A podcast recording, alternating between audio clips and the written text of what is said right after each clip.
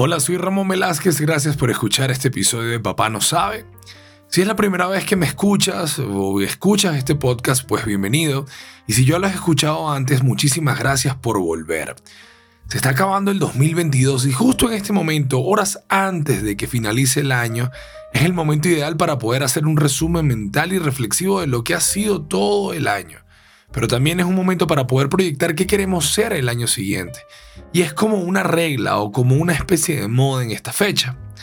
Mi mala memoria me delata y se me hace muy complejo hacer un resumen o una reseña de lo que fue el año 2022, como papá y como persona.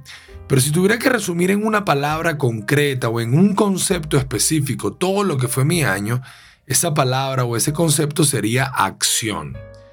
Si algo tuvo el 2022 para mí y para mi familia fue acción. Al inicio del año, mi familia y yo estábamos de alguna forma atrapados en una realidad que no estábamos disfrutando. Nuestras condiciones no eran del todo malas, pero simplemente no estábamos viviendo en el lugar ni de la forma en la que queríamos vivir. Y en esa búsqueda de cambio se presentó una oportunidad de movimiento que no podíamos rechazar. Y para que el movimiento pase y se dé, es necesaria la acción. Tomamos la decisión de mudarnos y volver a empezar cosa que solo de plantearla con dos niños parece una demencia. Pero créanme que en esta ocasión nos permitió como familia tener que evaluar y analizar muchos de los puntos en los que estábamos atorados. Con esto no quiere decir que estoy recomendando mudarse con niños porque no hay forma humana de que eso no sea una desgracia agotadora. Sí, sino que a veces es necesario un impulso externo para hacer cambios dentro de la familia y sentirnos mejor con la vida que estamos viviendo. Conformarnos con una dinámica que no estamos disfrutando trae problemas más graves en el futuro.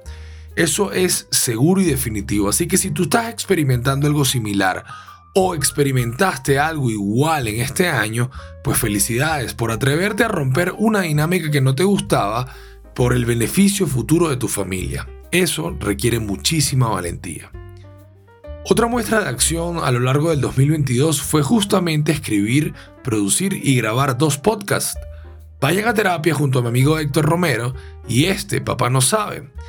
Particularmente con Papá no sabe ha sido una acción que me ha servido para canalizar mis emociones, mis pensamientos, pero sobre todo mi visión sobre la paternidad. Explorar mi real ignorancia ante un rol tan complejo y que de alguna manera crear un diario trayendo todos los días a la mesa tópicos que considero importantes, compartirlos con los muchos o con los pocos que quieran escucharlo, me ha permitido conectar. Y es que este podcast me ha ayudado a entender que no estoy solo y que no estamos solos. Somos muchos los que estamos aprendiendo y aprender requiere de muchísima humildad. Crear este hábito, dedicarle tiempo, no escuchar el ruido externo, abrir espacio dentro de la rutina de la casa y tener claro sobre todo el propósito del por qué lo estoy haciendo, ha sido un mapa que puedo revisitar para poder repetir este proceso con otras cosas. Durante años yo viví de formas de comunicación y de creatividad, y hacer un podcast me ha permitido reconectar con esa esencia. Entonces, ¿de qué va esto? Pues va de agregar cosas a nuestras vidas que nos den satisfacción y nos permitan reconectar con quienes somos en esencia. Nadie quiere un papá amargado y mucho menos uno frustrado. Siete años después del último medio maratón que corrí en mi vida, por allí en el 2016, en Querétaro, decidí este 2022 prepararme para correr uno nuevamente, el tercero en toda mi vida, cada uno en etapas totalmente diferentes y en condiciones de vida totalmente distintas. Esta acción la inicié con la intención de perseguir un reto físico que me reiniciara las ganas de sentirme bien conmigo. No voy a ponerme a hablar de todos los infinitos beneficios que da hacer ejercicio. Todos lo sabemos, todos los aspectos de la vida que puedan ser nutridos a través del ejercicio pueden dar muchísimos beneficios, pero sí me voy a enfocar en dos en particular y de los que he querido poner la atención a lo largo del 2022 uno es la creación de energía y el otro es el concepto de la longevidad. En medio de una discusión con mi esposa, yo le decía que estaba mamado, que estaba agotado, cansado de toda la rutina, que no podía más, tantas horas seguidas de no poder dormir y de luchar con los niños día tras día me estaba volviendo loco, pero estaba afectando más que eso mi humor, mi estado de ánimo y mi percepción de mi propia vida. Es decir, yo estaba casi tocando la puerta de lo que es la depresión. Y en esa discusión, elocuente y amorosamente, mi esposa me dijo, bueno, yo no sé qué es lo que vas a tener que hacer, pero vete al baño y enchúfate y recárgate esas baterías, porque esta tarea no se va a acabar nunca. Y ella tenía razón, obviamente yo no se la di. Ser papás es cansado, pero eso no es una excusa y reactivarme físicamente ha sido un boost para todo mi estado mental, pero sobre todo también para mi estado emocional. Ahora, ¿A qué viene el cuento de la media maratón y toda la cosa de correr? Que toda teoría es muy linda hasta que la tienes que aplicar. Buscar un objetivo en concreto, bajar de peso, que te quede la ropa, inscribirte a un gimnasio, romper una meta al hacer un ejercicio, conocer gente nueva, lo que sea o cual sea tu excusa para empezar una actividad física, implica una logística que como papás no afecte tu rutina. Y allí está el verdadero reto. Para correr esta carrera yo tuve que prepararme tres meses antes, crear un hábito que no tenía, pararme a las 6 de la mañana y salir a correr. Eso, bueno, es una estupidez, cualquier persona lo sabe y cualquier persona lo puede hacer, pero para mí buscar un espacio de tiempo donde no jodiera a nadie y nadie me jodiera a mí era realmente el reto. Corrí muy bien y logré mi objetivo. Ahora yo puedo crear energía diariamente con esta rutina que he podido mantener y que me siento muchísimo más activo mental y físicamente, más estable emocionalmente para lidiar con mis hijos y para lidiar con la responsabilidad que eso implica. Para poder rendir y hacer todas estas cosas yo necesito crear energía todos los días. Ese es uno de los puntos principales por los que empecé a hacer ejercicio. El otro punto es la longevidad. Quieres llegar a viejo y ser un viejo de mierda, que te cuesta hacer cosas con tus hijos, que todo te canse, que te dé aburrimiento. Yo no. Entonces todo cuenta y todo cuenta hoy cómo comes, si tomas o no, si te suplementas o no, si fumas, si mantienes tu cerebro abierto o si simplemente estás consciente de que todo esto es temporal y que tienes que abrirte a disfrutar y a vivir de una forma diferente tanto física como mental. Entonces, ¿qué es la longevidad para mí? Bueno, es simplemente envejecer siendo lo más funcional, mental y físicamente. Esto no es solamente una inversión para mí en este momento, sino también es una inversión para mis hijos en el futuro. Esa es mi forma de verlo. Otra cosa que quería compartir contigo que me estás escuchando es algo que he implementado.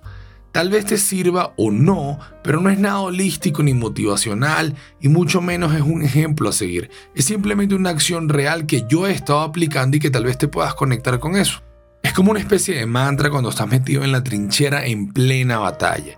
Y ese mantra a mí me ha servido y dice lo siguiente, no te quejes, no te culpes, agradece y reintenta. Yo no soy un papá con habilidades naturales para ser papá, digamos. Hasta el momento ha sido un viaje y una lucha de poderes internamente entre el Ramón que fui, el Ramón que soy y el Ramón que me hubiese gustado versus el Ramón que estoy siendo en este momento. Y esto sale todos los días. Los que me conocen de hace mucho tiempo saben que yo vivía quejándome en una versión anterior a la que soy hoy en día. Y la realidad es que yo decidí dejar de quejarme porque soy muy afortunado. Entonces me inventé esta especie de mantra que decidí aplicarlo a lo largo de este año y que me ayuda a resetearme cuando las cosas se ponen complicadas. Y con complicadas no me refiero a nada muy difícil, sino que simplemente Benjamín no se quiere bañar y anda corriendo mojado toda la noche, a las 8 de la noche desnudo por la casa, o Jimena simplemente se para a las 3 de la mañana gritando y no me deja dormir, o yo me excedí gritando en alguna situación, o cuando peleo con mi esposa sin ningún tipo de sentido. Y ustedes que tienen familia o que simplemente están dentro de una estructura familiar saben que en cualquier momento las cosas se pueden poner complicadas y la tensión va incrementando y no sabemos cómo canalizarla. Entonces justamente en esos momentos donde yo pierdo el control emocional, donde aplico el no te quejes, eres un afortunado, no te culpes, ser víctima es un acto que se aplica desde el ego. Agradece, hemos estado bien y vamos a estar bien reintenta. Hacerlo bien es un hábito que se aprende con la práctica.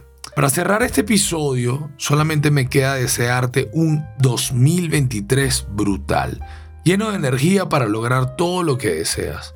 Espero que cumplas todos tus objetivos, pero además de eso, sepas reconocer tus logros, Ojalá encuentres las acciones que te motiven y siempre estés dispuesto a aprender. Porque papá, papá no sabe. Te deseo de corazón un feliz año 2023 y que todo te salga excelente.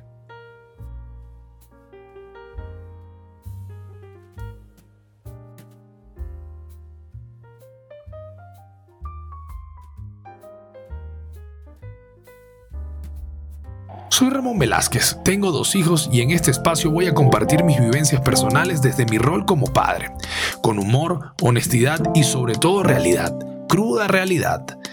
Este es un podcast para los que ya son papás, para los que quieren ser y para los que no. La paternidad es una aventura brutal y yo te invito a conocer la mía, sin maquillajes y desde mi visión. Pero cuidado que de mí, de mí no vas a aprender nada porque papá, papá no sabe.